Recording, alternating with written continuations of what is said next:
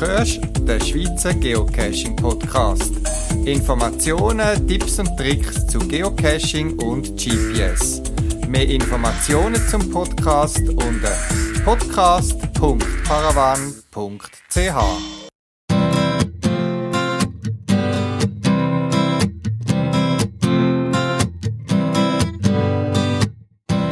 Willkommen im Geocaching-Jahr 2015, der Ausgabe Nummer 55 vom Schweizer Geocaching Podcast.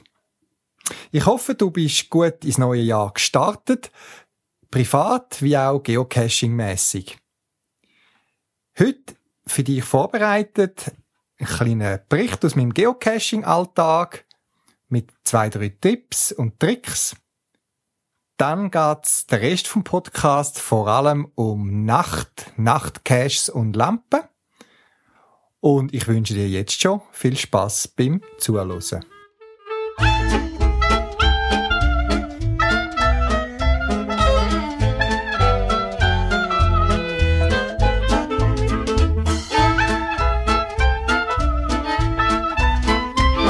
bietet ja auf engem Raum die vielfältigsten Landschaften und abwechslungsreichsten Gegenden. Auch geocaching-mässig. Man wüsste selber, es hat von Stadtcaches über Bergcaches, Wandercaches, Klettersteigcaches, Tauchcaches und vieles mehr auf sehr engem Raum. Zwischen Weihnachten und Neujahr ist mir die schöne Schweiz wieder so richtig bewusst worden. Ich bin über die Weihnachtsferien mehr oder weniger daheim geblieben und wir haben von da aus Ausflüge gemacht. Dreimal bin ich dann aber, weil es da in der Deutschschweiz, im Mittelland, so eine Nabeldecke hat, immer ins Tessin gefahren. Das macht man, wenn man ein GA hat und die Fahrt ins Tessin, auch wenn es zweieinhalb, drei Stunden ist, je nachdem, kann man ja geniessen mit Lasen, Musik hören, Kaffee trinken, was ich gerne mache, oder einfach da schlafen, vor allem nach dem Cashen. Dreimal bin ich also gewesen, etwa verteilt auf drei, vier Wochen, und habe auch dort die schönsten Erfahrungen gemacht. Einmal sind wir wirklich mit dem Ziel ganz gemütlich ein bisschen an der Sonne wandern. Wir haben das gemacht unter Palmen. Die ersten Blumen haben irgendwo gesprüßt im Wald, wo wir durchgelaufen sind, eine lockere Tour. Das zweite Mal bin ich mit dem Ziel, ein bisschen spezielle Caches machen, eine Art Lost Places, was auch in der Schweiz, wenn auch wenig gibt. Und ich habe dazu zwei, drei Caches vom Belticino aus gewählt. Ich habe ihn auch schon interviewt da, etwa vor einem Jahr, glaube ich, im Podcast. Und er hat immer ganz coole Caches an speziellen Orten und so weiter und eben auch im Tessin. Auch ich bin dort überrascht auf was man da stößt. In der Nähe von Bellinzona ein Mobility-Auto dann noch gemietet, in ein Tal hintergefahren und dort wandern und einen Cash machen. Der Tag ist dann schnell vorbeigegangen mit zwei, drei anderen Cash und nach dem obligaten Kaffee noch auf der sonnigen Piazza von Bellinzona ist dann auch wieder zurück in die Deutschschweiz. Und dann, kurz bevor der Arbeitsalltag wieder angefangen hat, sind wir nochmal ins Tessin, weil es da oben so drückend grau sind und haben bei herrlichstem Sonnenschein und frühlingshaften Temperaturen schon fast einen knackigen Klettersteig am San Salvatore gemacht, wo es natürlich auch unterwegs ein Geocache hat. Auch der Tag hat bei Sonnenschein auf der Piazza geendet, wo wir noch uns gestärkt haben, bevor wir die Rückreise wieder antreten haben. Vielleicht auch für dich einmal eine Inspiration, zum mal einen Ausflug zu planen, bei anderem Wetter, wo man sucht. Und gerade Bahn, sie ist da sehr für mich eine bequeme Art zum Reisen. Für alle, die kein GA haben und vielleicht jemanden kennen, der mitkommen wo ein GA hat, als GA-Besitzer hat man hin und wieder so Aktionen, so Gutscheine, wo man kann einlösen kann. Und wir haben jetzt auch profitiert, dass wir für 30 Franken haben können noch eine Person mitnehmen, die quasi in Begleitung von einem GA-Besitzer auch wie mit einem GA unterwegs war. Das hat der Ausflug auch relativ günstig gemacht. Zwei, drei Sachen sind mir da aufgefallen, wenn man so gemütlich geht, geocachen. Das eine möchte ich euch auch weitergeben, vor allem die, die Trackables oder Travelbugs losschicken. Ich finde das eine ganz lustige Sache, die Geocoins und Travelbugs, wo man reisen. Ich selber habe fast auf der ganzen Welt sind Travelbugs von mir unterwegs und ich freue mich immer wieder ab Meldungen, wenn irgendjemand den mitnimmt und transportiert und dann gerade noch ein Fötterchen äh, anhängt. Das finde ich ganz toll.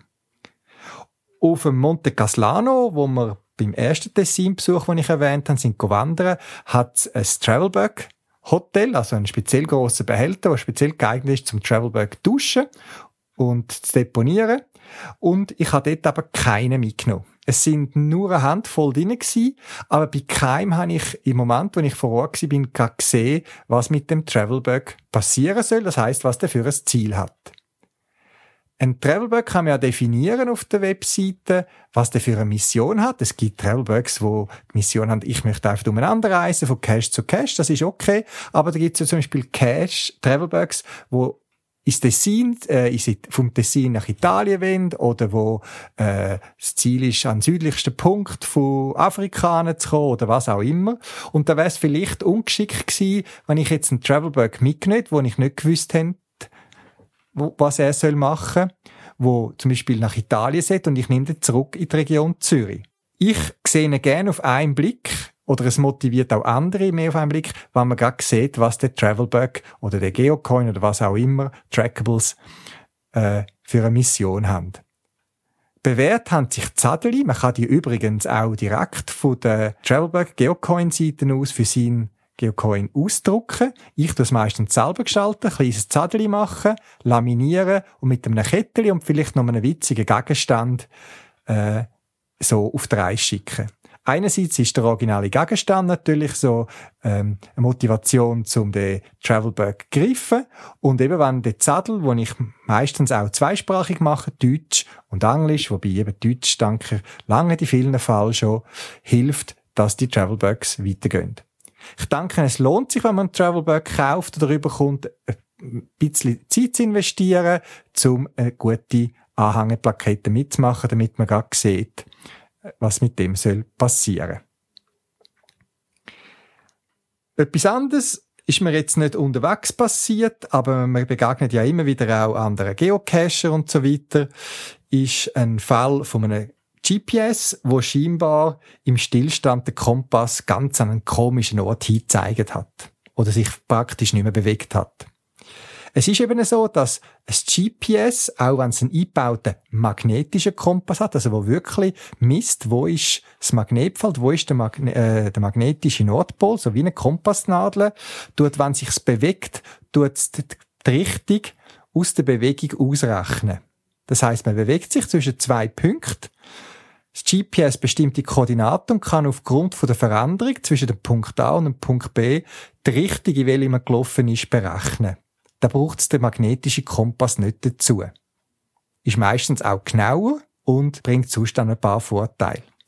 Wenn man hingegen im Stillstand ist und einen Cache sucht, in welche Richtung geht's jetzt, dann schaltet das GPS auf den magnetischen Kompass um, sofern, wie gesagt, vorhanden und eingebaut in diesen Geräten und zeigt dann eben die Richtung äh, statisch an mit dem Kompass. Und wenn man sich dreht, sollte natürlich der Kompass sich auch drehen. In dem Fall, wo mir geschildert worden ist, ist es genau nicht der Fall gewesen. Und in dem Fall ist die Lösung einfach gewesen, der Kompass hat wieder mal müssen kalibriert werden. Es gibt Systeme und auch bei den Handys sieht man das eigentlich fast nie, dass man ein Handykompass muss kalibrieren man macht schon, aber man macht es unbewusst. Bei den GPS-Geräten, gerade auch bei den Garmin, die ich kenne, muss man das oder empfiehlt sich von Zeit zu Zeit äh, einfach durchzuführen. Meistens lange den Druck auf der Kompassseite einfach in die Mitte vom Kompass drücken, klicken und dann wechselt er ins äh, Kalibrationsmenü und zeigt ihm eigentlich ganz genau, was man muss machen. Gerade bei den den sogenannten 3D-Kompass, wo auch die Richtung anzeigt, wenn man das GPS nicht ganz gerade hebt, muss man den in verschiedene Richtungen drehen, ein, zweimal, und das GPS sagt einem ja dann, aha, jetzt ist gut, nächste äh, Richtung, man wird richtig durchgeführt und es wird dann auch bestätigt, wann der Kompass kalibriert ist. Bei der Kalibration macht das GPS eigentlich nichts anderes, als dass es dauernd das Magnetfeld misst und schaut, wo ist das Minimum respektive das Maximum und so kann Nord-Süd richtig bestimmen. Das ein Tipp, wenn ihr das Gefühl habt, mein Kompass stimmt nicht, es wieder mal kalibrieren. Das ist schnell gemacht und ich mache es auch von Zeit zu Zeit und es empfiehlt sich, das nicht gerade neben einem starken Magnet oder in einem grossen metallischen Gebäude zu machen oder neben einer Stromleitung von der SBB. Macht das irgendwie an einer normalen, neutralen Stelle, wo es nicht gerade Metall und Sachen im Unfall hat, wo das Magnetfeld beeinflussen. Das ein paar Berichte aus meinem Geocaching-Alltag, wo auch cashmäßig sehr schön gestartet ist das Jahr und ein paar Fotos von meinen geschilderten Cache-Ausflügen habe ich euch auf der Podcast-Webseite publiziert.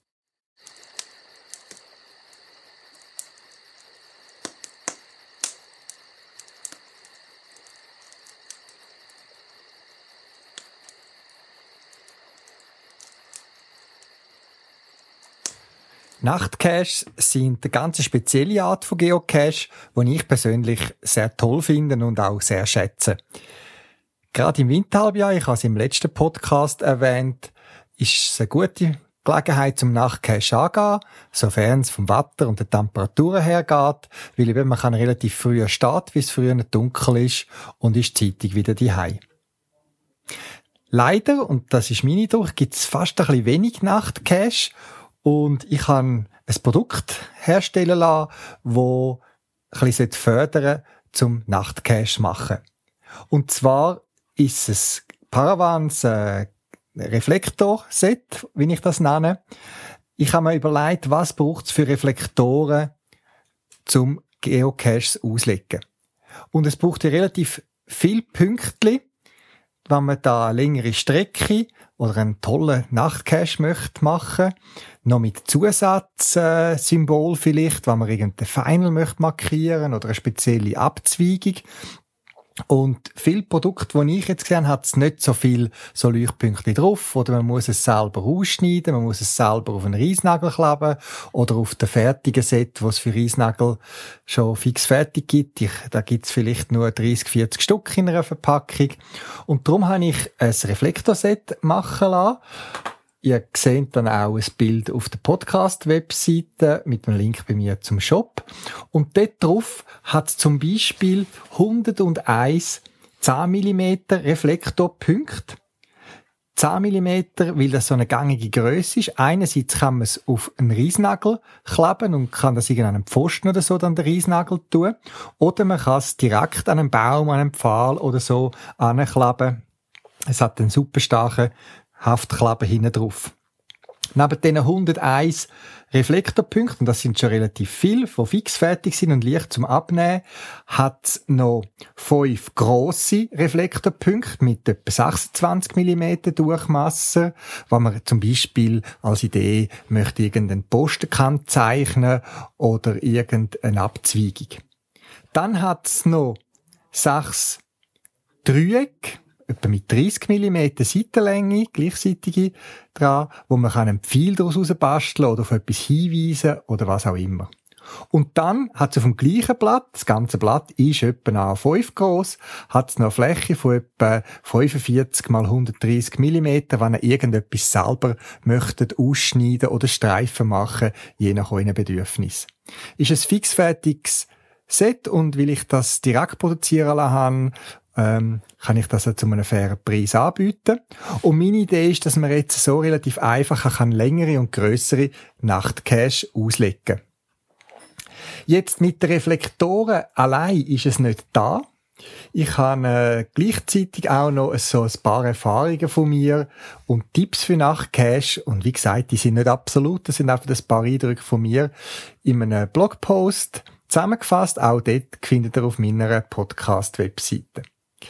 Ich picke da ein paar von diesen Punkten raus, wo ich finde, wo irgendwie wichtig sind oder wo ich mich ja nicht geärgert, aber vielleicht ein bisschen gestört habe oder wo ich gefunden habe bei Nachtcache schon, das hätte man jetzt nachher optimieren Im Allgemeinen bin ich der Meinung, dass man von einem Reflektorset zum nächsten sieht. Das heißt, wenn ich an einem Reflektor stehe und umleuchte, dann sollte ich ganz in der Distanz schon gesehen, ah, dort geht's weiter. Sofern es natürlich nicht schon der Wagen oder wie auch immer sonst du Hinweis klar ist, was durchgeht.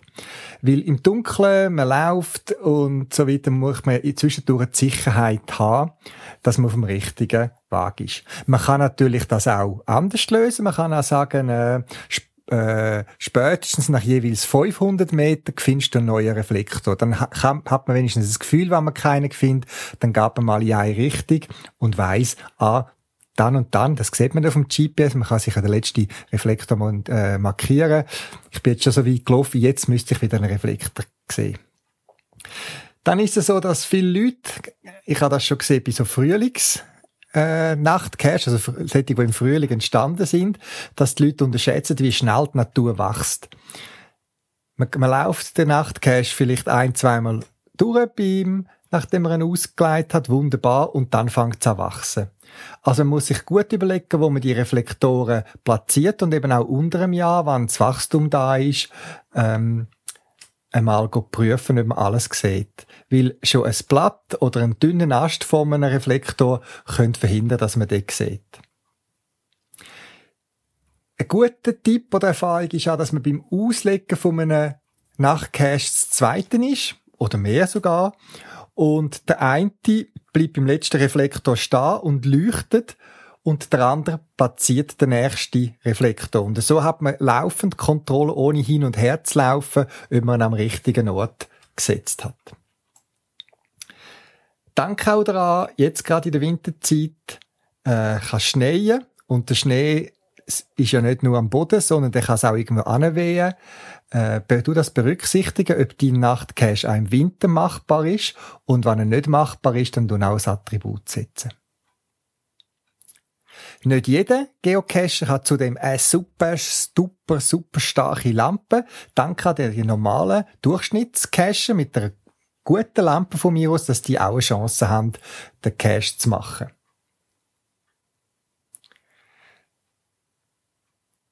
Dann, es kann sein, dass mal ein Reflektor verloren geht oder irgendwie abgeht und so weiter. Tun also lieber mehr Reflektoren platzieren als innen knapp. Weil es kann schon sein, dass ein Reflektor äh, wegfällt und schon ist ein entscheidender Hinweis weg. Also lieber zu viel als zu wenig.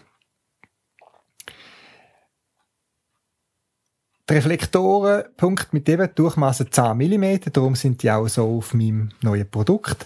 Die haben sich bewährt, wie sie eben ideal hinten auf den Reisnagel gehen. Äh, man kann es gut ankleben und man kann es an einen Pfosten oder in einen toten Baum oder so anmachen. Wenn du den Reflektorpunkt, eben wo hinten einen speziellen Kleber dran hat, wo witterungsbeständig ist, äh, willst anbringen, dann empfiehlt sich der kleine Mehraufwand, dass man den Untergrund noch säubert voran. Also zum Beispiel auf Holz, dass man ein bisschen Schleifpapier mitnimmt. Äh, Schleifpapier ist auch geeignet, um irgendwie Rost von irgendeinem Stahlträger wegzuribbeln, ähm, das besser hebt. Ich habe meistens so ein kleines Fläschchen Flackenbenzin dabei und putze die Fläche amigs mehr. Weil ich lieber am Anfang ein bisschen Zeit investieren, als nachher, da, wenn ich müsste laufen gucken, mein Cash warten. Dann auch noch ein Tipp wegen der FTF-Jäger. Die sollen auf ihre Kosten kommen versuch's doch. Das ist keine Garantie, dass es auch geht. Man kann, wenn man einen Cache einreicht, kann man den Reviewer ja Not, Notes schreiben, dass sie schauen, dass der Cache erst dann veröffentlicht wird, wenn es Abend wird und nicht am Morgen früh. Sonst haben wir allenfalls Leute, die schon ähm, ein, ein FTF-Jäger losgehen und, und den machen Oder ihr macht es ganz clever und baut etwas ein, dass der Nachtcache wirklich erst Nacht gemacht werden kann. Und gerade auch bei Nachtcache ist es wichtig, dass er die Natur berücksichtigt. Gerade in der Nacht braucht Tierwelt, das Wild, die Ruhezeit. Und es ist noch ungünstiger als sonst, wenn man dann durchs Unterholz durchjagt mit Lampen und Lärm.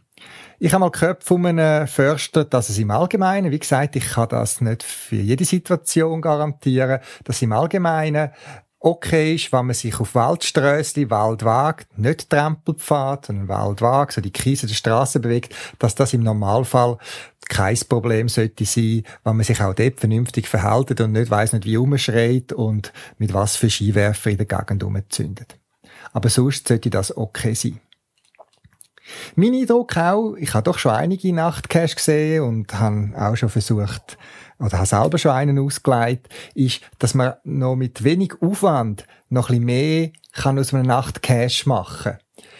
Äh, statt zum Beispiel nur einfach die Reflektoren als Wagweiser zu brauchen, das ist schon spannend genug. Gerade auch für Kinder finde ich das auch lässig, wenn die den Reflektoren anlaufen. Aber es ist doch ein gewisser Aufwand. Könnte man ja noch mehr einbauen, indem man zum Beispiel mit UV, mit einem UV-Stift auf den Reflektor noch irgendeine Zahl oder einen Buchstaben ähm, schreiben tut. Das heißt, wenn man den Reflektor sieht, kann man zum Reflektor angehen, muss auch kurz Pause machen, mit der UV-Lampe drauf leuchten und so Informationen sammeln. So haben wir mit wenig Aufwand eine Zusatzmöglichkeit, Spielvariante für euer Cache.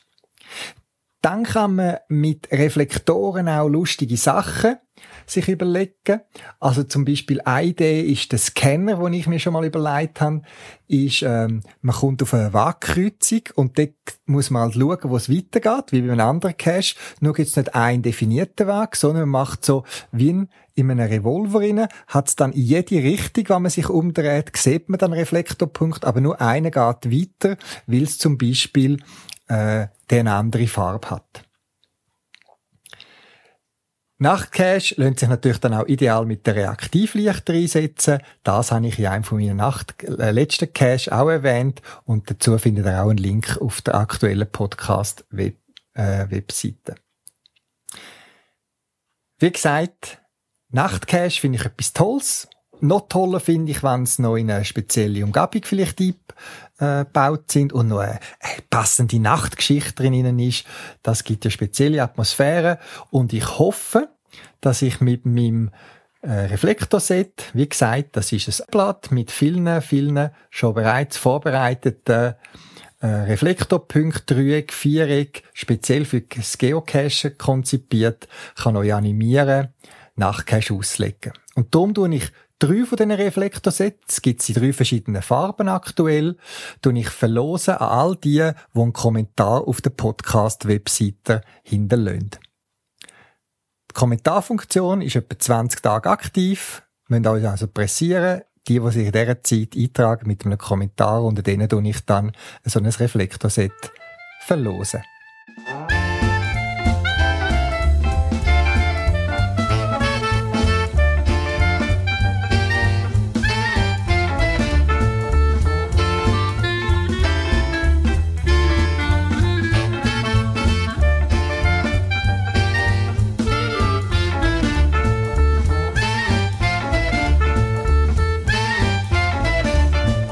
Taschenlampe ist natürlich ein zentrales Ausrüstungselement bei Nachtcache, aber auch sonst beim Cachen ist eine Taschenlampe hilfreich.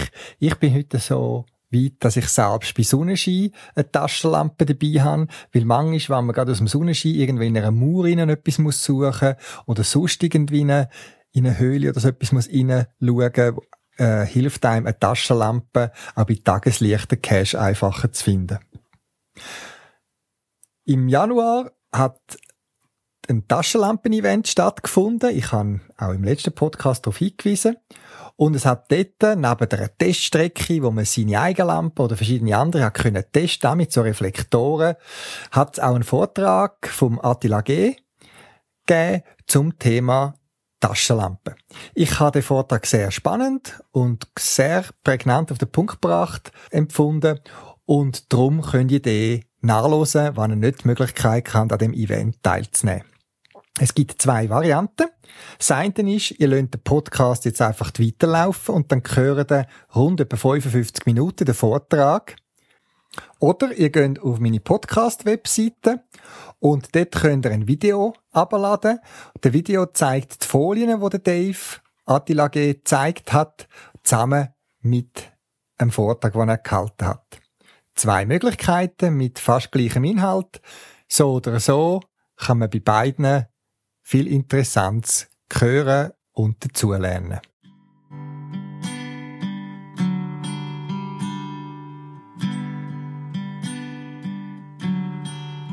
Ich hab mir Wanderschuhe gekauft und will gar nicht wandern. Ich hab Lampen im Wert eines Golfs und bin gar nicht beim Wachschutz. Ich hab ein Seil, ich hab Haken, ich hab Ösen und bin kein Bergsteiger. Ich hab ne Angelweste, ne Angelweste, ne Angelweste an und kann Fisch gar nicht leiden. Wir nennen es Dosenfischen oder Geocaching. Das ist ein Familienhobby oder eins für Einzelkämpfer, eins für Wandervögel, für Industriekulturisten und für dicke Programmierer. Die kommen so auch mal vor die Tür. Herzlich willkommen zum Taschenlampen-Event. Die, die noch nicht kennen, der AG. Ähm, die Idee mit dem Taschenlampen-Event ist mal wieder so ein spontan gekommen. Und zwar, weil äh, über die so die Frage liest, was soll ich für eine Lampe kaufen? Und da habe ich gesehen, dass äh, schon länger, dass Deutschland jemand mal so ein Event gegeben hat und gefunden, das wäre eigentlich eine coole Sache, mal so etwas auch da zu machen. Und zwar mit der Möglichkeit, dass man eben auch Taschenlampen testen kann ähm, darum haben wir draußen auch eine Leuchterstrecken aufgebaut und wenn es dann dunkel ist, können wir dann ein bisschen rauszünden.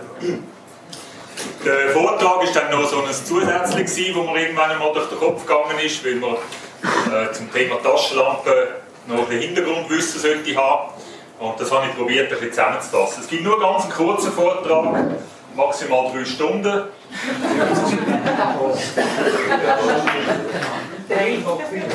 Nachher fängt dann der zweite an.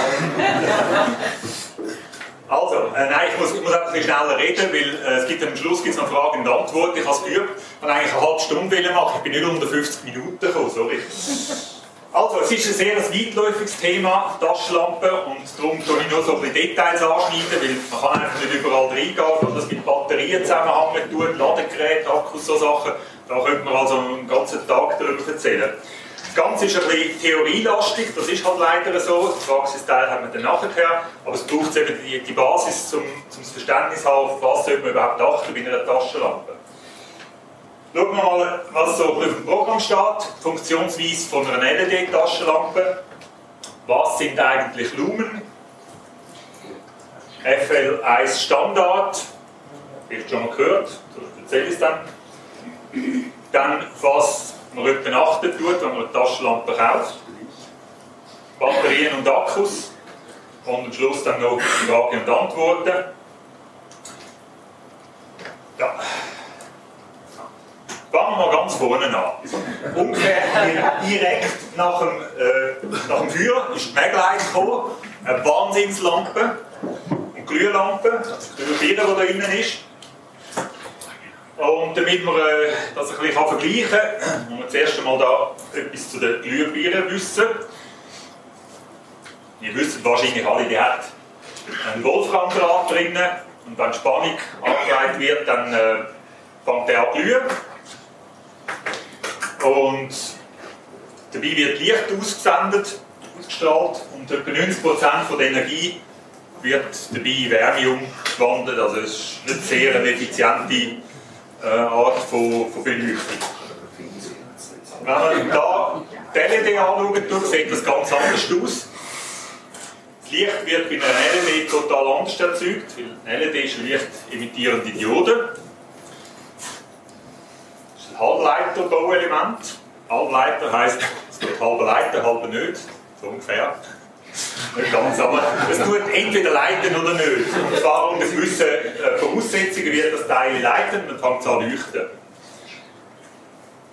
Wenn äh, der Strom dazu kommt, dann fangen sich die Elektronen nämlich an bewegen zwischen den beiden Teilen, die man da sieht, der Anode und der Kathode. Und wenn die da aneinander gumpen tun, dann haben die Eigenschaft, Licht in Form von Photonen auszusenden.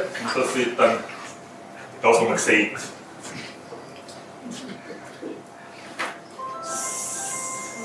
So, das ist 1-0 für den ZSC.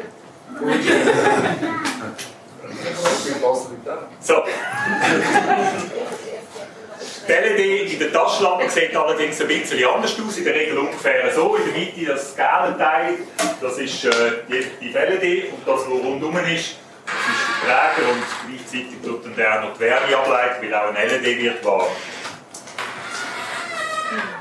Gehen wir nochmal zurück zu den Glühbirnen. Es gibt nämlich einen ganz markanten Unterschied zwischen Glühbirnen und der LED. Und zwar haben wir ja da gehört, der Wolframdraht, der zum Glühen gebracht wird. Und die Helligkeit ist abhängig davon von der Spannung, die anliegen tut. Wenn mehr Spannung drauf ist, tut er halt heller leuchten, bei weniger Spannung wird er dunkler. Bei der LED sieht das anders aus. LED, die kennt eigentlich nur den einen Zustand, entweder sie leuchtet oder nicht. Wenn einfach zu viel Spannung anliegt, dann geht sie kaputt und wenn zu wenig Spannung da ist, dann leuchtet sie einfach nicht. Es gibt also da nur ein Ein und Aus. Jetzt werden dann sagen, ja, meine Lampe kann man aber verstellen in der Helligkeit. Das stimmt, aber nur mit einem kleinen Trick. Der Trick, der sieht so aus. Das ist die Putzweitenmodulation, PWM. Da wird nämlich die Lampe entweder eingeschaltet oder ausgeschaltet, dann wird sie wieder eingeschaltet oder ausgeschaltet. Das wechselt sich ganz schnell ab. Was dann passieren tut, das sieht man übrigens, wenn man mit einer Digitalkamera probiert, äh, so eine LED-Beleuchtung aufzunehmen. Das habe ich in äh, Bangkok gemacht, hat so eine Strassen, äh, Strassensignalisation gehabt, wo, wo angezeigt hat, wie lange es noch geht, bis es grün wird. Da habe ich ein Foto gemacht und Foto war noch die Hälfte drauf, gewesen, weil dann genau die Hälfte eben nicht geleuchtet hat. Für das Auge tut sich dann so auswirken, dass man bei dem Ein- und Ausschalten das Gefühl hat, sie tut nur halb so hell leuchten. Mit dem Rhythmus von dem Ein- und Ausschalten tut man über die Helligkeit variieren. Ja. Jetzt kommen wir zum nächsten Begriff. Es gibt ein paar Begriffe. Der eine ist Lumen. Was sind Lumen?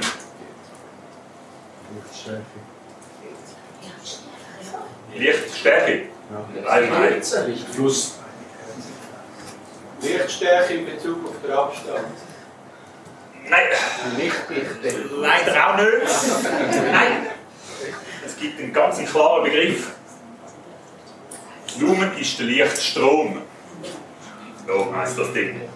Und zwar ist das eine Maßeinheit und die tut die Gesamthelligkeit von einer Lampe angeben. Das heisst, mehr Lumen ist eine Lampe eigentlich heller und mit weniger ist sie weniger hell, aber es sagt nicht über das Lichtbild aus. Den Begriff werden wir noch ein paar Mal hören. Das Dumme ist, dass es bis anhin nicht einen richtigen Standard gegeben hat, wie man die Lumen misst. Es haben nämlich verschiedene Arten von so Messmöglichkeiten gegeben. Es gibt die China-Lumen, das sind die Wahnsinnslampe, die über 4.000 oder 5.000 Lumen hat und einfach in den Hosensack hineinpassen, mit einer A-Batterie laufen tun. Das sind die, die äh, völlig absurd sind, weil äh, es kann gar nicht funktionieren. Dann gibt es die LED-Lumen, das ist mehr oder weniger ein theoretischer Wert, was die LED überhaupt äh, könnte bringen. Dann gibt es die OTF, Out the Front Lumen, das ist äh, ein, ein Wert, der eigentlich gemessen wird in einer Nullblichtkugel, das sehen wir gerade noch. Ähm, oft wird es aber auch nur als Annäherung äh, berechnet aus, aus diesen Emitterlumen raus. Ähm, ja, mehr oder weniger zuverlässig. Und dann gibt es etwas, was es noch nicht so lange gibt. Das ist nämlich ein Standard, der ANSI NEMA FL1 Standard. Das werden wir nachher auch noch gerade sehen. Sehr schnell da zu der Ulmlichtkugel. Damit man weiß, was da genau gemessen wird und wie gemessen wird. Ähm, wenn man da das rechte Bild anschaut, sieht man zwei von diesen Kugeln. Haben wir die blaue hinten dran, klein, herzig, und die große, die da unter drinnen steht. In einer Nullbrichtkugel, das sehen wir auf der rechten und der linken Seite, ähm, wird Licht irgendwo eingespissen. Und das Licht tut sich auf dieser weißen Oberfläche äh, reflektieren, das ist eine diffus reflektierende Oberfläche, ein ganz bestimmtes Material. Und zwar mehrmals tut das da in der Kugel hin und her pumpen. Und irgendwann haben wir so eine homogene Lichtmasse und die wird dann über einen Detektor da unten ausgemessen und dann hat man einen Lumenwert. Einfach nur zum, zum sagen, wie das funktioniert. Und wenn man direkt gerade in eine Lampe hineinschauen tut, dann ist sie heller, als wenn man vielleicht von der Seite schauen tut. Und zum Messung können machen, wo wir eben das Gesamtlicht äh, irgendwie können einfangen Jetzt der Standard, was da gibt, vielleicht haben wir schon gehört von Beamer. Beamer werden immer so mit ANSI-Lumen angegeben. ANSI, das ist so die amerikanische äh, Normierungsbehörde, so wie die deutsche Industrienorm DIN, das ist da die ANSI-Norm. Dann NEMA ist quasi die Gruppe, die sich mit äh, elektrischen Sachen befassen tut. Die haben den FL1-Standard für Taschenlampen herausgegeben. Vielleicht habt ihr das schon mal gesehen, wenn man Lampen kaufen tut, nicht alle, aber gewisse haben das drauf, zum Beispiel auf der Verpackung oder auf der Webseite, sieht man meistens so eine Tabelle. Da sind äh, zum Beispiel angegeben, oben steht Lumen, zwar abhängig von gewissen ähm, Modi, die die Lampe hat, also hell, mittel, dunkel zum Beispiel. Dann äh, wie lange sie leuchtet, wie weit sie leuchtet und dann noch ein speziell heller Punkt. Schauen wir das mal schnell genauer an. Es sind insgesamt sechs Messwerte, die da wirklich standardisiert gemessen werden über den FLI-Standard. Und nur so kann man die Taschenlampen wirklich miteinander vergleichen. Lumen, das ist eben der Lichtstrom, der gemessen wird in dieser Kugel, die wir vorhin gesehen haben. Und zwar etwa nach 30 bis 120 Sekunden fängt die Messung an. Wieso erst nach 30 Sekunden? Wenn man eine LED einschalten tut, dann ist sie zuerst immer ein heller. Und es braucht eine gewisse Zeit, bis die sich eingepegelt hat. Und dann fängt die Messung an. Weil wenn man sie einschaltet und gerade messen hat man schon wieder einen falschen Wert. Dann haben wir die Laufzeit. Zwar wird da gemessen, wie lange es geht, bis die Lampe noch 10% von der ursprünglichen Helligkeit von sich gibt. Peak Beam Intensity ist äh, die Auskunft über den hellsten Punkt, meistens Spot. Der wird in Candela gemessen. Leuchtweite, das ist, wie weit kann die Lampe ein Licht rühren, das noch mit 0,25 Lux äh, nachher gemessen werden kann. Das ist auch der Wert, wo der Mond äh, etwa Licht liefern tut bei Vollmond in einer klaren Nacht. Wenn man sich so ungefähr vorstellen. Dann gibt es noch zwei Arten von Schutzgrad, die äh, dem Standard vorkommen. Das ist einerseits einmal äh, die Wasserdichtigkeit der Lampe. Das ist das IPX3 oder IPX7, 8, was auch immer. Die angibt, ob sie nur äh, spritzwasserdicht ist, ob sie wasserdicht ist, dass man sie ran ins Wasser fallen lassen oder, oder äh, unter die Dusche nehmen. Und äh, die Fallresistenz, Resistenz, also wenn man die Lampe fallen lässt, wie lange es geht, bis sie dann wirklich kaputt ist. Das sind die sechs Punkte, die in diesem FLI-Standard zusammengefasst werden. Was immer noch nicht dabei ist, ist, wie sieht das Lichtbild aus? Ein kleines Beispiel. Ja. Wenn man das anschauen tut, das anschauen tut, was ist heller? Das. Äh, nur auf den Punkt, das ist heller auf die Weite. Die Lampe, die tut genau gleich viel Licht rauslassen. Also in Lumen gemessen haben wir da genau gleich viel Licht, wie wir da haben. Nur das Licht ist konzentrierter.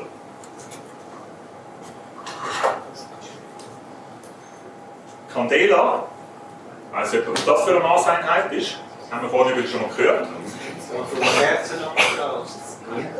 Ja, von dem kommt es ungefähr, latinische Kerze.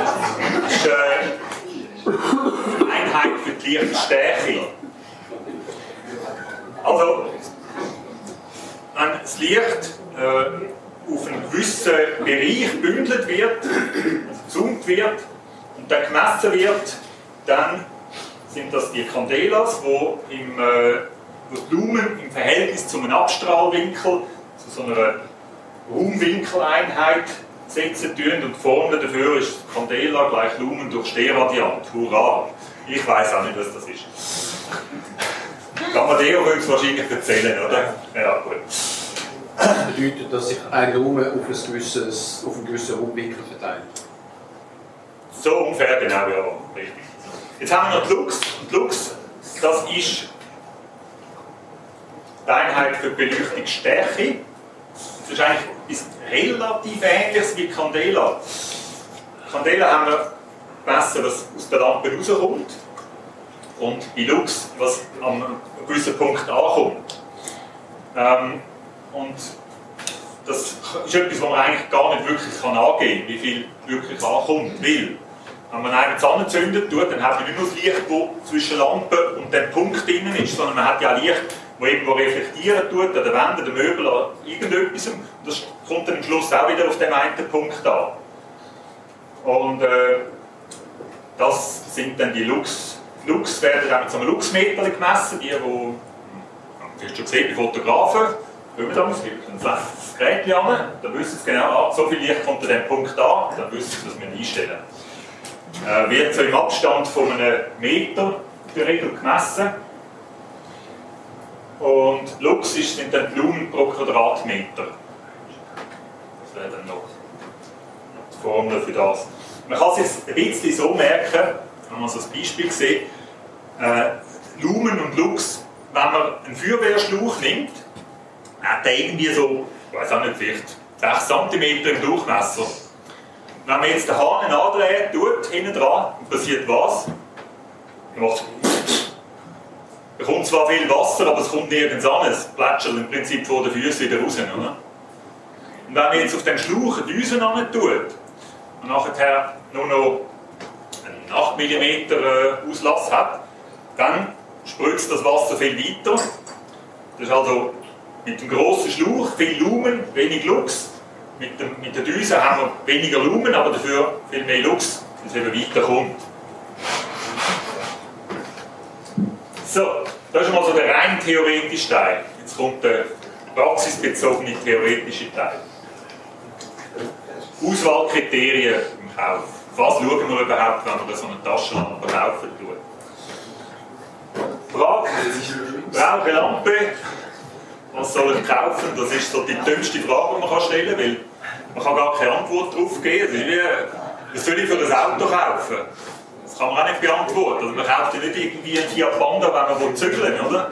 Ähm, nur weil es die Mitte hat, fahren tut, weiss ich noch nicht. Da gibt es eigentlich so etwa drei Fragen, die man sich stellen tut. Das erste ist, für was wird die Lampe überhaupt eingesetzt? Das macht nämlich einen riesen Unterschied, ob ich eine Lampe für zum Joggen, zum Zelten, zum äh, Cachen in Höhlen, auf Nighties, keine Ahnung was, einsetzen tun. Dann kommt es auch noch darauf an, reden wir von einer Stirnlampe oder reden wir von einer Handlampe, weil auch da sind die Auswahlkriterien dann wieder bisschen anders. Die zweite Frage ist wahrscheinlich, wie gross darf eine Lampe sein? Soll es irgend so ein Teil sein, so eine EDC-Lampe, Everyday Carry-Lampe, die man so in den Hosensack tun kann, wo man einfach dabei hat, wie ein Schlüsselanhänger oder ein Sackmesser. Oder äh, soll es irgendeine Allrounder-Lampe sein oder soll es irgendwie eine Mega-Power-Lampe sein? Das ist so ein das, die Größe angeht. Und als letztes ist dann die Frage, was tun wir überhaupt für Batterien in die Lampen rein? Und wenn man diese drei Punkte zusammennimmt und sich weiss, weiss was dass man da erwartet tut, dann ist das Sortiment von diesen Lampen relativ eingeschränkt. Bei der Energiezufuhr ist zum Beispiel die Frage äh, AA-Lampen, äh, AA-Akkus, Batterien oder äh, ein 1856er Akku. Da werden wir jetzt gar nicht etwas dazu gesehen. Zuerst haben wir schnell den Aufbau von einer Taschenlampe, ja, das weiss man eigentlich, wie es ist. Es hat ein Gehäuse, äh, ist aus Alu, Titan, Polycarbonat oder Dural oder sonst etwas so in dieser Richtung. Hat eine Anodisierung als Schutz, hat einen Clip, hat einen Clicky zum Einschalten, vielleicht auch zwei, eine Kühlung womöglich. Und äh, in dem Gehäuse hat es Batterien. Dann haben wir den Kopf, da wird es jetzt interessanter. Der Kopf besteht nämlich aus ganz wichtigen Sachen. Einerseits haben wir die Elektronik da hinten. Die Elektronik tut die Spannung regulieren, tut das PWM machen, das I ausschalten, tut die Lampe schützen vor Überhitzung und äh, dort die Lampen auch regeln. Sachen, die auch noch kurz gesehen werden. Dann haben wir vorne die LED. Das ist in den meisten Fällen heutzutage äh, der KRI, oder KRI, ich weiß gar nicht, wie die Firma sich wirklich nennen tut. Ähm, die typischen LEDs sind heute die XML2. Fast alle aktuellen Lampen haben das Teil drin, das ist mein, das Top-Ding. Es gibt zwar auch noch stärkere, aber das sind dann für andere Lampen. Und dann haben wir ganz wichtig das Teil da vorne, der Reflektor. Der ist bestimmend für das Lichtbild und für die Strahlung, Strahlungscharakteristik von dieser Lampe. Wenn man den anschauen tut, dann gibt es da zwei von diesen Reflektoren. Es gibt auf der einen Seite da den glatte, den Smooth-Reflektor und dann gibt es noch den krippelte da, den Orange Peel, den orange Hut. Das haben die Frauen sonst auch noch.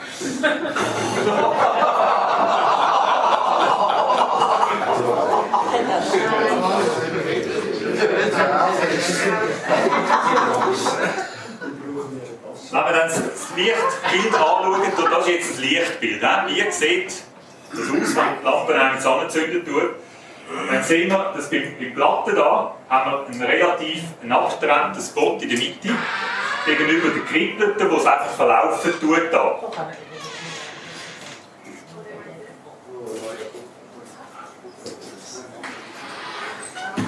Ein schlechter Reflektor sieht dann etwa so aus, das Lichtbild so ein. Oder auch solche, die mit Linsen arbeiten, haben das zum Teil.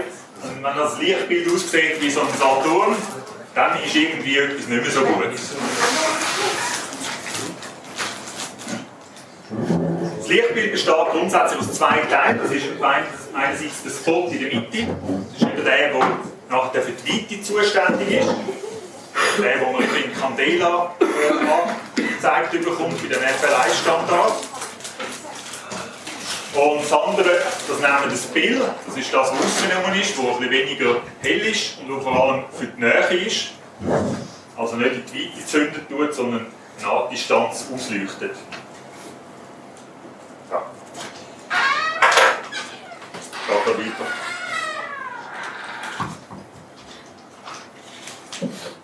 Ich glaube, eine gute Zeit merken. Bin ich schnell? Kommen wir an. Ja, ist gut, ist immer noch heute. Also. Das Lichtbild, um das dreht sich eigentlich alles, wenn man schlussendlich eine Taschenlampe kaufen tut. Lichtbild möchte ich mal schnell so zeigen. Es gibt so äh, Lampen, so Fluter, oder, die tun einfach hell machen. Einmal hell. Dann gibt es das pure Gegenteil davon, das sind Trauer, die tun einen Punkt allem, äh, nebeneinander rühren. Der ist ganz klar abgesetzt. Die Lampe, das ist ein Extrem. Das ist übrigens blöd, wenn man so eine Lampe, generell, wenn man eine Lampe in einem kleinen Raum testet, dann sieht alles ein bisschen gleich aus. Also das ist nicht wirklich eine äh, gute Sache. Man sollte sie auf Distanz können testen, weil erst dann merkt man den Unterschied wirklich. Die Lampe da, äh, die tut auch noch ein bisschen gelb leuchten, wie man sieht. Die hat äh, eine spezielle LED. Die meisten LED, LEDs haben so wie ein Hütchen drauf. Und das hat die nicht. Undomed heisst die. Äh, die geht dafür etwa 800 Meter weit. Kommt keine andere nur annähernd so an die an. Dann haben wir so die Allround-Lampen, die so etwa brauchen tut, die eben einen Spot haben und gleichzeitig auch noch schön ausleuchten. Und ich finde das auch wesentlich besser, meine persönliche Meinung, als so eine Zoom-Lampe. Weil, wenn ich so leuchte, habe ich zwar wunderschön vor den Füßen alles, was ich sehe, aber ich sehe kein Leuchterli mehr, das etwas weiter weg ist. Wenn ich so schaue, dann habe ich nur ein Leuchterli. Und dafür sehe ich nicht, wenn ich über die nächste Wurzel reinstolpere. Okay, ist ein bisschen übertrieben, aber es ist wirklich, es geht in die Richtung. Also, Zoom wird völlig überschätzt äh, oder überbewertet. Äh, lieber eine gescheite Allrounder-Lampe als eine Zoom-Lampe. Batterien. Übrigens, es hat einen Fehler da drauf. Wer sieht den?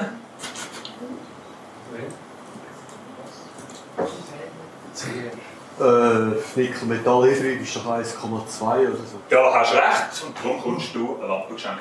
das ist eine UV-Lampe. Danke.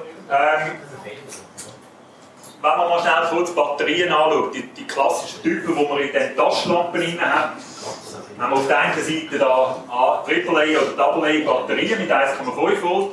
Dann haben wir einen Akku, ähm, Nickel-Metallhydrid zum Beispiel mit 1,2 eben, da falsch abgeschrieben. Äh, dann wieder eine Batterie, CR123, die dann Achtung 3 Volt bringen tut. Und hinten haben wir Lithium-Ionen-Akkus in verschiedenen Grössen mit 3,7 Volt. Äh, die Größe, Sie die Zahlen da, die gehen da 14, 14 mm Durchmesser und 500 ist 5 cm Länge. Darum ist so ein 1856er, wie groß? Genau. so. Die äh, Batterien, ähm, da gibt es verschiedene Arten, wo, wo äh, verschiedene Grössen, Spannungen, äh, Strom, ähm, ähm, verschiedene Strom liefern tun und auch sonst noch verschiedene Eigenschaften haben. Und darum sind Batterien nicht unwichtig, sogar etwas sehr Wichtiges. Bei den Taschenlampen sollte man unbedingt immer schauen, was man überhaupt rein tun darf. Weil es gibt Lampen, die kann man mit verschiedenen Batterien betreiben. Jetzt kann man sich vorstellen, zum Beispiel, typisches Beispiel, ähm, 1856er in einer Lampe drin, funktioniert in den meisten Fällen auch mit zweimal CR123. Nur da bringen wir 6 Volt dann, da haben wir 3,7 Volt. Die CR123 ist genau gleich groß wie die 1643er. Wenn wir aber zwei von den 1643 rein tun, haben wir 7,4 Volt. Und dann kann es sein, dass die also die LED, äh, kaputt geht, wenn man die rein tut. Darum immer gut schauen, was kann man rein tun. Der, wenn man, ähm, wenn man äh, die, also die meisten haben, die Nickel-Metall-Hydrid-Akkus, die AA-Akkus hat, dann ist mein Tipp immer, äh, kauft so ready to use, die R2U oder RTU oder LSD, die Low Self-Discharge Akkus, die Eneloop, das sind so die bekanntesten, sind auch die besten. Die besten sind wir zuvorderst. Ähm, wenn man es günstiger haben geht man die IKEA, dann kommt man für ein Viertel vom Preis Akkus über, die ebenfalls sehr, sehr gut sind. Der wesentlichste Unterschied zwischen diesen Batterien da und den Akkus da, das Ionen zum Beispiel, ist die Energiedichte. Also so ein 1856er ist einfach top, weil der hat am meisten Fuß drin. Werden wir gerade noch sehen. Und wenn ihr euch über Batterien und äh, Ladegeräte schlau machen dann gibt es nur etwas, was ich anraten kann. Googlen, gebt ein Rolf Zinniker, ETH und Akku oder so, dann werdet ihr sofort auf die Seite kommen, das ist etwa der, der, der Batterienpapst. Da findet man ganz, ganz interessante Informationen über alles, was man wissen will über Batterien und Ladegeräte. So, jetzt, jetzt wird es interessant. Wir haben hier drei Lampen. Dreimal die gleiche Lampe. Aber mit verschiedenen Batterien oder Akkus gespissen. Wenn wir jetzt das anschauen, da haben wir eine normale AA-Batterie drin. Dann haben wir in der mittleren einen AA-Akku drin. Und auf der, ähm, linken Seite, auf der rechten Seite haben wir einen Lithium-Ionen-Akku. Jetzt sehen wir ja ganz klar, da, hm, okay, da ja schon besser und da wow. Warum? Die Batterie bringt 1,5 Volt. So eine LED braucht etwa 3-3,5 Volt zum Leuchten. Das heisst, die 1,5 Volt müssen transformiert werden, damit die überhaupt leuchten tun. Und das funktioniert über die Elektronik, die wir drin haben. Das Problem ist, bei der Batterie, die bricht zusammen, weil die den Strom nicht mehr liefern kann. Darum leuchtet sie nicht so hell.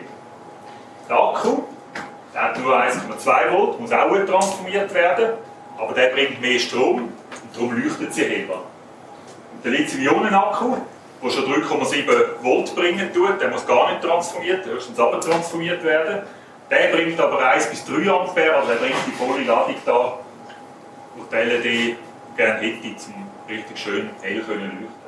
Also da sieht man, es kommt wirklich darauf an, ob man eine AA-Batterie tut oder einen gescheiten Akku. Abgesehen davon, dass wenn man unterwegs ist, ist immer das Argument, das der Amadeo bringen tut. Der ist ein Lieben. Aber er sagt immer, ja, aber wenn du unterwegs bist, dann hast du AA, die kannst du überall kaufen, jeder Tankstelle. Ja, scheiße, wenn du im Wald innen stehst und keine Tankstelle hast in der nächsten Das ist das Problem. Also man hat ja sowieso Ersatzakkus dabei. Nur, wenn ich halt mit dem Lithium-Ionen-Akku losziehe, dann weiss der hält mir sowieso die ganze Nacht. Also ich müsste gar keinen Ersatz mitnehmen. Bei der, bei der Batterie, dort wäre es vielleicht besser, man hat sie dabei. Und wenn man dann überlegt, okay, ich muss irgendwie 10 AA-Batterien dabei haben, um einen äh, 1856er auszugleichen, dann, dann äh, ist eigentlich klar, zu dem leuchtet sie hell und ist alles besser und sowieso. So, wenn man das noch schnell da anschauen tut, ähm, das muss man sich nicht merken. Also man muss sich vieles nicht merken, was ich erzähle. Es ist nur, dass man es mal gehört hat. Aber wenn man da schauen tut, der Grafik, wenn ein Gerät äh, einen gewissen Strom zieht tut von, von der Batterie, dann haben wir da grün die Alkali-Batterie, die relativ schnell einmal zusammenbricht, während ein äh, Nickel-Metall-Hydrid-Akku da eben länger konstant bleibt, bis er zusammenbricht und der Lithium-Ionen-Akku, der blaue, halt über alles hinein viel besser abschneidet. Da gibt es ein paar Tipps dazu. Und zwar, Akkus tut man immer in die Geräte rein, oder lohnt sich immer in die Geräte rein zu tun, die einen hohen Strombedarf haben. Das sind etwa zum Beispiel kleine Taschenlampen, das sind äh, irgendwelche Sachen mit Motoren. Wenn kurzfristig viel Strom gebraucht wird, dann sind Akkus die bessere Wahl. Batterien tut man in all die Geräte rein, die eben niedrigen Strombedarf haben. Also bei einem Gerät, von mir aus äh, eine Wanduhr, Fernbedienung, ein Rauchmelder, solche Sachen, die eigentlich ein ganzes Jahr mit einer Batterie oder zwei laufen tun, die, dort soll man Batterien rein tun. Der Grund dafür ist, ist noch eigentlich ganz simpel. Eine Batterie tut sich nicht so schnell selber entladen. Ein Akku hat eine relativ hohe Selbstentladung. Und äh, wenn man, die, die, die kann, also der Akku kann gar nicht ein Jahr lang heben, weil dann ist er sowieso leer. Kleine Ausnahme, das, was ich vorhin gesagt habe, die Enemutz, die die äh, Ready-to-Use-Akkus, das sind solche, die eben eine ganz äh, tiefe Selbstentladung haben im Vergleich zu, zu jetzt nicht äh, Ready-to-Use-Akkus, normalen Akkus. Darum lohnt es sich eben auch die zu kaufen, die kann man auch ein halbes Jahr problemlos irgendwo liegen haben und hat dann immer noch 90% von der ursprünglichen Energie. Dann ist es so, äh, eine Batterie, ein Akku, grüezi miteinander, haben äh, das ist ein chemischer Prozess, der dort drinnen stattfindet. Chemische Prozesse die werden von gewissen Sachen beeinflusst, zum Beispiel den kalten Temperaturen. Batterie und Akku hat es nicht unbedingt gern, wenn man sie äh, tief gerühren tut. Dann bricht die Leistung völlig ein von so einem Teil. Eine kleine Ausnahme ist äh, die Lithiumzelle. Die kann man auch noch bei Minusgrad betreiben. Das ist noch so ein, also äh, nicht unbedingt im Auto liegen lassen, heisst das 14 Tage lang lieber den Akku reinnehmen. Dann haben wir noch ein paar Tipps, und zwar kauft gescheite Ladegeräte. gescheite Ladegeräte, das heisst, meistens haben wir ja mehrere Akkus im Ladegerät drin, kaufen solche, die Einzelschachtüberwachung haben kaufen solche, die eine kontrollierte Abschaltung haben. Weil, wenn ein Akku voll ist und der wird weiter geladen, dann wird die Energie in Hitze um, umgewandelt und die Wärme die tut, der, der Akku, tut dem Akku schaden. Es gibt dann noch Geräte, die haben noch so Refresh-Programme, das ist auch eine tolle Sache, aber das Wichtigste ist wirklich die Einzelschachtüberwachung und, und die Abschaltung. Und ähm, ja, ich habe dann nachher dann die Akkus richtig lagern. Es bringt übrigens nichts, wenn man 30 Akkus die hat und eigentlich nur 8 brauchen tut. Vier in der Lampe und vier zum Mitnehmen. Weil die Akkus, haben wir ja gehört, die tun sich nur selbst entladen. Um es richtig lagern, sollte man einen Akku erstens mal von Feuchtigkeit schützen. Man sollte nicht unbedingt in den Kühlschrank hinein tun. Das was man jemanden kühlen tut. Man liest verschiedenes. Wenn man ihn in den Kühlschrank hinein tut, dann kann das gewisse Sachen, gewisse Vorteile haben, aber dann muss er äh, luftdicht und, äh, und trocken verpackt sein. Weil wenn Feuchtigkeit zum Akku kommt, dann ist das nicht gut für den chemischen Prozess. 50% geladen, bei etwa 15 bis 20, so wie ein Wein, kann man sagen, äh, gelagert, ist das äh, äh, optimal. Problem ist, wenn man so viele Akkus hat, die liegen nur rum, dann vergisst man sie wieder zu laden. Das heisst, der Akku tut sich selbst entladen und irgendwann einmal äh, ist er tief entladen und das ist nicht so gut. Darum sollte man die eben regelmäßig laden. Und man sollte sie eben nicht tief entladen, dann komme ich gerade nachher auch noch. Und dann ganz wichtig auch die Akkus in Sätzen brauchen. In Sätzen heisst, sie haben die GPS 2 Akkus vielleicht drin, in der Batterie 3 oder 4. Tun die Akkus markieren, sodass immer die drei gleichen oder vier gleichen zusammenbleiben tun. Tun immer gleich laden und wieder die gleiche die Lampen rein als, als Einheit. Äh, warum? Wenn man angenommen vier Akkus drin hat, drei davon sind vollgeladen und einer ist leer, oder fast leer, dann kommt die Lampe zwar noch genug Fuß über, man merkt das nicht an, aber der Akku, der leer ist, der entladet sich noch mehr und dann wird er tief entladen und geht kaputt. Kann auch zu einer Umpolung kommen, ist einfach nicht gut. Darum immer die Akkus zusammenhalten und am besten immer markieren. Äh, und nie Batterien und Akkus mischen. Ganz schlechte Idee. Ladegerät, da gibt es verschiedenes. Ähm, da haben so zwei Beispiele. Der, Swiss Charger ist ein total einfacher, aber ein sensationell guter. Man kann ja überhaupt nichts einstellen, man kann auch nichts falsch machen, man kann nur die Batterien rein tun, also Akkus. Man hat dafür aber auch nicht sehr grosse Anzeige, da hat ein kleines Display, wo man sieht, wenn er dann voll ist. Und er hat relativ lang zum Laden, aber dafür weiss man, der tut die Akkus wirklich optimal behandeln. Also da gibt es Streicheleinheiten für die Akkus. Man kann auf der Webseite, das ist eine Schweizer Firma von, von Publica, äh, kann man das auch nachlesen gehen und da wird dann schön erklärt, was für Technologie da drin stecken tut. Also ein super äh, Lader. Der BC700, da gibt es von verschiedenen Anbietern, ist auch ein Todsteil, ist ein bisschen mehr für die, die, die Technikfreak sind und noch wissen, mit dem Display da, wie ist im Moment die aktuelle Spannung, wie viel äh, Strom haben wir reingeladen, wie viel haben wir rausgezogen, es gibt noch Refresh-Programm und so Programm, wenn ein Akku nicht mehr gut ist, also geladen und entladen und geladen und entladen wird, bis er wieder gut ist, sofern das möglich ist. Äh, ja. Hansmann ist auch so eine Marke, die gut ist. Und grundsätzlich muss man aufpassen, tun wir nicht von der Marke fest blenden lassen. Also lieber bisschen Testbericht lesen. Das Ladegerät ist einfach wirklich das A und O, was die Akkus angeht. Kauft vor allem nicht irgendwelche Aldi-Lader. Weil dort steht alles drauf, was ihr lesen wollt, und die sind nichts wert. Absolut nichts.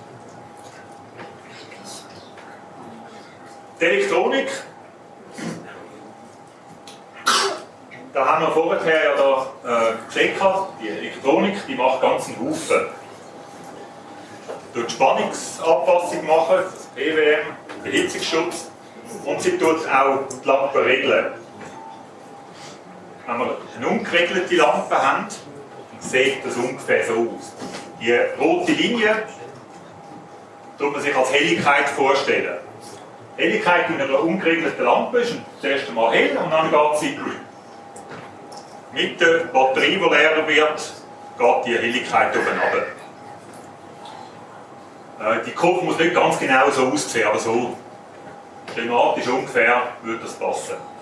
Das sind die Lampen, wo Leute sagen, super, ich sehe immer, wie meine Batterie noch voll ist. Weil, wenn sie hell leuchtet, ist sie voll und wenn sie nicht mehr so hell ist, ist sie eben nicht mehr so voll. Weiss ich, wenn ich die Batterie wechseln Ja, kann man so gelten lassen, finde es nicht so gut.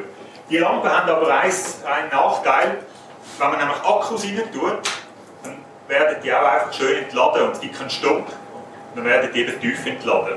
Also die Akkus kann man mit so einer Lampe wunderbar schließen, man sie nicht rechtzeitig rausnimmt. Eine geregelte Lampe sieht dann so aus. Die bringt die volle Leistung und bringt eigentlich die volle Leistung relativ lang bis zu einem Zeitpunkt, wo sie einbricht. Und dann bricht sie dafür umso schneller ein. Die Lampen äh, die haben in der Regel ähm, einen Mechanismus, der einem vorwarnen tut, kurz bevor sie zusammenbricht, nämlich wenn die Lampe zum Beispiel anfängt zu blinken oder indem sie selber irgendeine Stufe abschalten tut. Aber ein Akku wird so nicht tief entladen. So, ich bin durch. Ich bin auch schon, ich bin durch. Ja, ich klar, 40. Scheiße, bin ich gut. Also, das war es. Ähm, ich hoffe, ihr habt ein paar interessante Punkte äh, da noch können aufpicken Für die nächste Taschenlampe kauft, mit ein bisschen Wissen auf was achten. Es gibt, wie gesagt, noch sehr viel zu erzählen. Ähm, bevor wir zu den Fragen und Antworten kommen, darf ich da noch schnell etwas sagen. Ich habe äh, ein Sortiment da, das ich von der Firma Jonk äh, auslehnen Das ist ein Taschenlampenspezialist. Die machen vor, äh, hauptsächlich eben Taschenlampensachen. Und äh, das habe ich mal angedeutet und gesagt, äh, machen dann ein Event, könnte man nicht ein paar Taschenlampen auslehnen? Und er hat gesagt, ja klar, selbstverständlich, komm vorbei, schauen wir an. Und er hat da ganz tolle Lampen zur Verfügung gestellt. Sobald es dunkel ist, werden wir es dann sehen. Also es hat, es hat wirklich von der, von der ganz kleinen Lampe, die aber doch immer noch 400 Lumen bringen, zu einer, die 4800 Lumen bringt. Haben wir alles Mögliche dabei. Äh, er kommt auch wirklich draus. Ist eigentlich ein, ein, äh, ein Online-Händler, aber äh, hat in Zürich den Laden und man kann dort auch vorbeigehen. Und er hat dann gerade spontan gesagt, äh, wenn jemand etwas bei ihm stellen tut, aufgrund des Event da, dann kann man den Code REDITREF 15 eingeben und dann gibt es noch 10% drauf. Das einfach zur Information. Gibt dann ein paar Prospekte und nachher, wie gesagt, können wir dann die Lampen anschauen. So, das wäre es von meiner Seite. Fragen? Ihr fragt, dann wir die antwortet. Ja, ich habe eine Frage. Ja. Ich kann äh, bei der Werkstattabteilung im Mediamarkt hat gesagt, die neuen, neuen Akkus die sich immer tief entladen. Dann kann man behalten ein Jahr lang und sind immer gut im Einsatz. Widerspricht sich jetzt mit Ja. Ihrer Aussage? Ja. da... Also, jetzt kommt es auf an, von welchen Akkus dass man reden tut. Ähm, Moment schnell. Da, wenn man von diesen Akkus da reden tut, dann stimmt die Aussage nicht. Die tun sich tief entladen. Die kann man ein Jahr heben, ja, und sie tun nach einem Jahr, ich weiss jetzt die Zahlen nicht genau auswendig, haben sie noch, je nach Typ von diesen Ready-to-Use-Akkus, haben sie noch zwischen 80 und 90 Prozent an Energie noch drin. Äh, aber die haben keinen Entladungsschutz. So. Lithium-Ionen-Akkus, die rennen, die gibt es in der Regel in so einer Ausführung, die heißt Protected. Die haben eine kleine Elektronik drauf, sind dann irgendwie 2 mm länger. Und die Elektronik die tut eben schauen, dass sie nicht überladen wird und auch nicht tief entladen wird.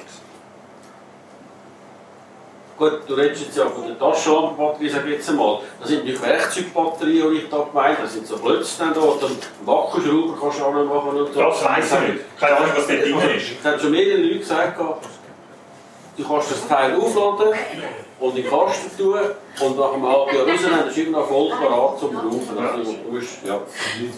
Hätte ich auch gerne so einen, ja. Wäre cool, oder? ja. Also, Aber die haben auch einen Ladeschalter, die haben auch einen Chip drin, wo, wo, wo intern im Akku ist der eingebaut. Und der, der verwaltet quasi die Energie vom Akku äh, und sagt eben, jetzt, Achtung, jetzt Tiefenlad, jetzt Sperre. Der hat auch Elektronik. Schlussendlich ist es eine Frage, von was für Zellen sind drin. Es gibt übrigens auch bei den, Nickel, äh, den, Lithium-Akkus gibt es drei verschiedene Typen von, von, der, von der Chemie und von, von allem. Die können sich auch recht unterscheiden. Also von explosionsgefährdend über äh, nicht und ich weiss nicht was. Gibt es Unterschied.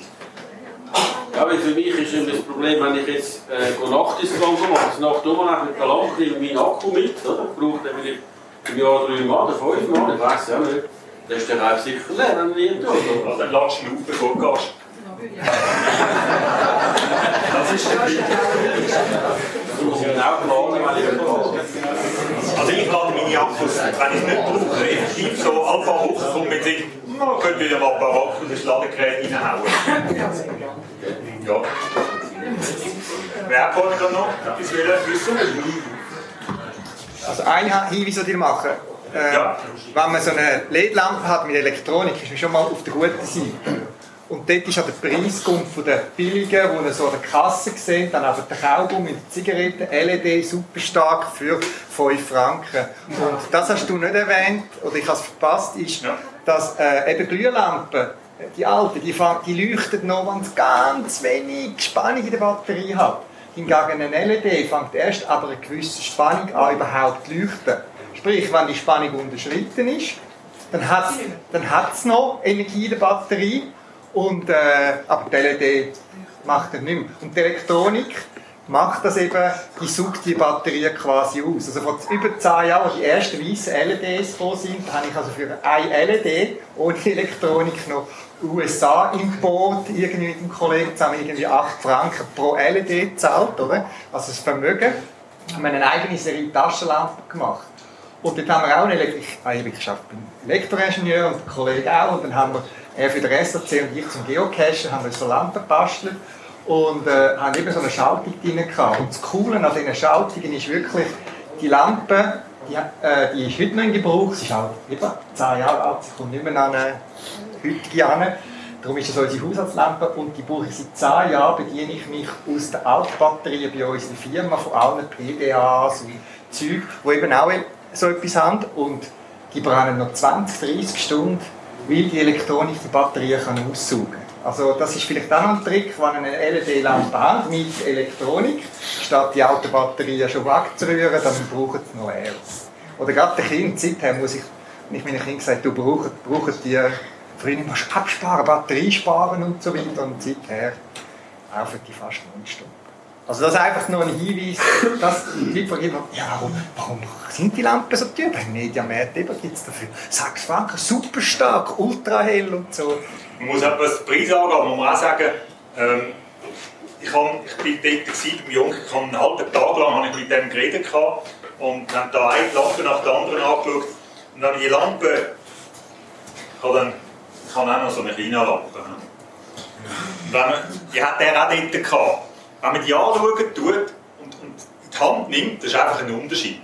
Muss man einfach sagen.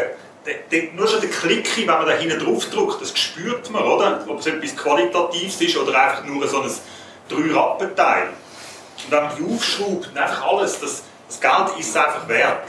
Weil zweimal kaufen ist immer teurer als einmal richtig. Vielleicht darf ich da einen Erfahrungstipp geben. Genau da, also, genau, du sagst, also ich habe beim Pearl Discount mal jede Lampe schon und so und probiert. Das ist genau so, die haben sind massiv aus und so, wenn man sich halt den Klick hineindrückt, dann kommt der Knopf nicht mehr, also geht gerade rein. Also, was ich wieder retour schicke, schicke jetzt eine neue. Die ist nicht besser, also kaufen wir Pearl nie eine Lampe. Noch ein Tipp würde ich gerne geben bei der Lampenauswahl.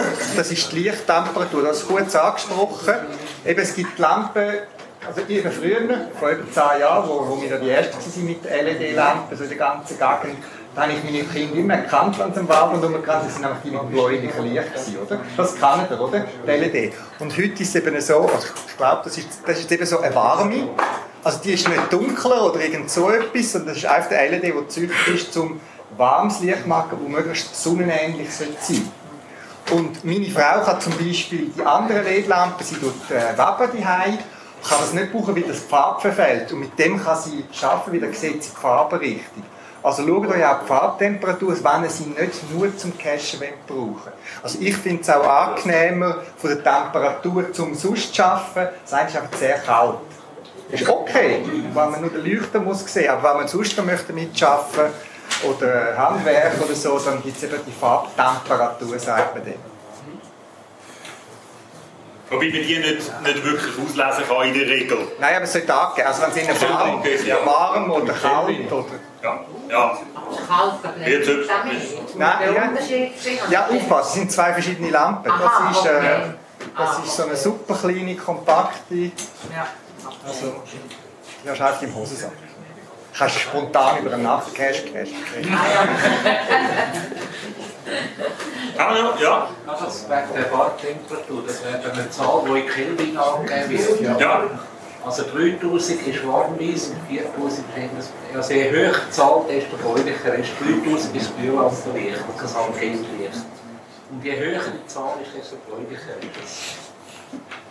Genau.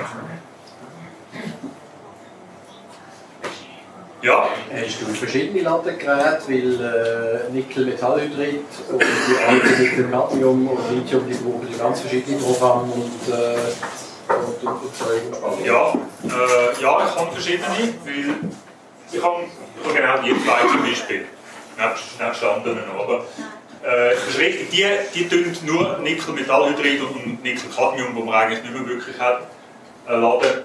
Äh, während für Lithium braucht man einen anderen, einen anderen Lader. Das ist wirklich total anders. Es gibt aber Lader, die auch Lithium können. Äh, Nightcore hat gerade so ein Megateil, der D4, der kann fast alles laden. Außer normale Batterien. Ist wieder ein anderes Thema. Aber Akkus hat der so ziemlich alles in anderen Grössen drauf. Zum Thema UV-Lampen kannst du auch noch irgendetwas sagen? Oder Elsa von auch etwas an UV-Lampen? UV-Lampe. Oh, UV-Lampe, ja, danke für den Hinweis.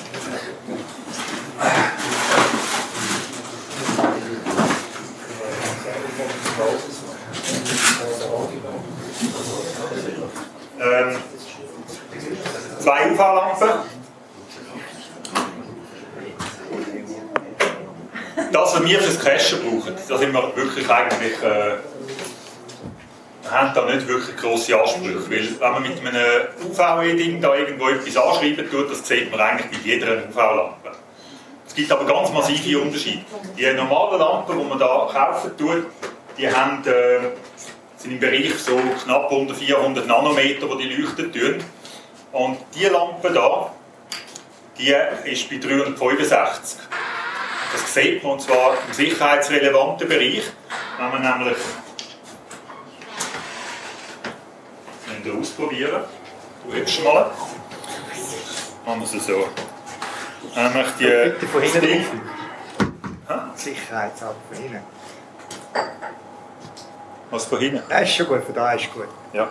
Wenn man die anleuchten tut, dann sieht man da drauf Linien. Also nicht, man es sieht auf Distanz.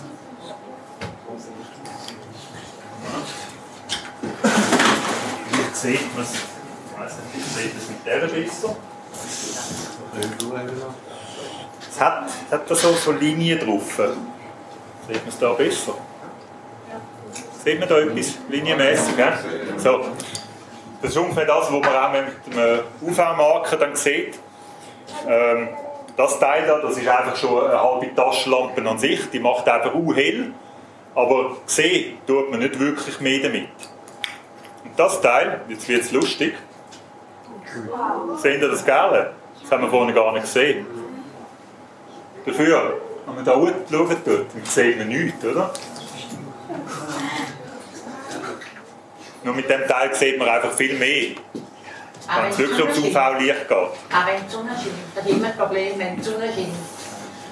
Wenn man Dann muss man ein bisschen näher gehen. Ja. bei einem Multi ein Hinweis, Ja. oder? Er ist UV. Kann man den Multi, die Sonne scheint. Ja. Also ich, ich kann... denn am besten bei der Lampe? Also eben der UV-Stift, der Edin, der spezifiziert nicht auf die Lampe, der ist Nein, die andere. eben, den, den siehst du mit jeder Lampe. Also von dem her müsste man sagen, eine helle Lampe würde dann wahrscheinlich mehr bringen. Würde ich jetzt mal sagen. Übrigens noch ganz wichtig, schaut nie in die UV-Lampen rein. Weil das Licht, das man sieht, das Blaue, das ist nicht das UV-Licht. Das UV-Licht ist das, was man eben nicht sieht. Das ist aber das, was auch schädigen tut. Ich habe mal so einen Test gemacht. Mir habe nach 10 Minuten habe ich Grindweh bekommen. Aber richtig Grindweh. Ähm, kann man nachher auch noch anschauen. Ähm, ist das das, wo die UV-Lampe, was nicht wer gefragt hat? Ja, das bin ich. Aber eben, drei- 385 Nanometer ist super, wenn man ID so testen, aber ist nicht, nicht das, was man fürs Cachen braucht. Der U-Eding-Stift ist nicht für 385 optimiert. Man sieht es wahrscheinlich mit dem Nebellicht noch, aber die Standard ist 395 oder so. Ich habe bei der Eding extra mal angefragt. Ähm, ja, eben, ich sage, darum, darum kann eigentlich alles nicht. Neding leuchtet einfach immer. Ist nicht auf die Wellenlänge 385 optimiert. Aber leuchtet perfekt. Ja, er leuchtet Er leuchtet ja. perfekt. Ich habe also die Heime das gestern noch mal getestet, ich bin fast aus den Socken rausgefallen. Ich habe einfach mal meine Wände abgeleuchtet. Und da findet man Spuren in den Wänden. Das ist unglaublich mit Aufheben.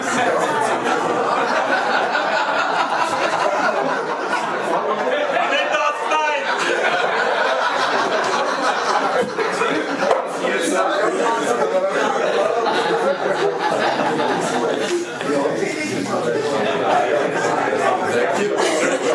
Ist schon gut, ist schon gut.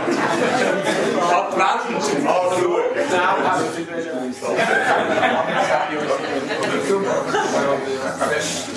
So, haben wir noch Fragen? Wenn nicht, kann man sonst auch bilateral das nachher anschauen. Danke für die Aufmerksamkeit. Wie lange habe ich jetzt gehabt? 55 52.